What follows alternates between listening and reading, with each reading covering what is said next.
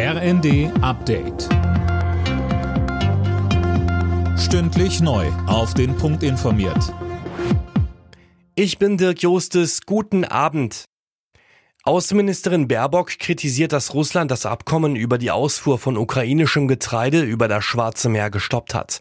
Millionen Menschen auf der Welt hungern und Russland riskiert erneut die Sicherheit von Getreideschiffen, so Baerbock. Weiter sagte sie im ersten. Die Vereinten Nationen hatten dann zum Glück gemeinsam mit uns allen erreicht, dass die Getreidepreise durch die Lieferungen, die in den letzten Wochen und Monaten stattgefunden haben, endlich wieder gefallen sind. Und damit äh, unterstreicht der russische Präsident, dass er eben nicht nur die Ukraine, die Menschen in der Ukraine angreift, sondern die gesamte internationale Gemeinschaft.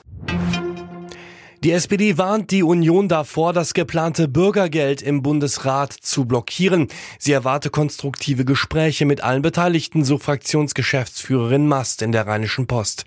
Auch FDP-Generalsekretär Girsaray warnte die Union vor Parteipolitik in dieser Frage.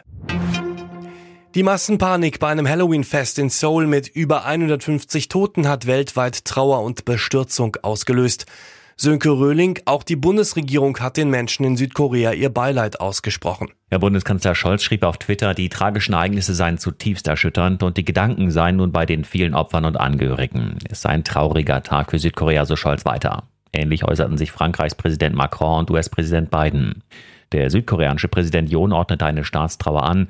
Diese Katastrophe hätte nicht passieren dürfen, sagte er in einer Ansprache an die Nation und versprach, den Vorfall gründlich zu untersuchen und sicherzustellen, dass sowas nie wieder passiert. In der Fußball-Bundesliga hat Union Berlin die Tabellenspitze zurückerobert. Die Berliner erkämpften sich ein 2 zu 1 zu Hause gegen Mönchengladbach. Erst am Ende der Nachspielzeit kam der Siegtreffer. Tabellenschlusslicht Schalke 04 hat die nächste Pleite kassiert. 0 zu 2 hieß es gegen Freiburg.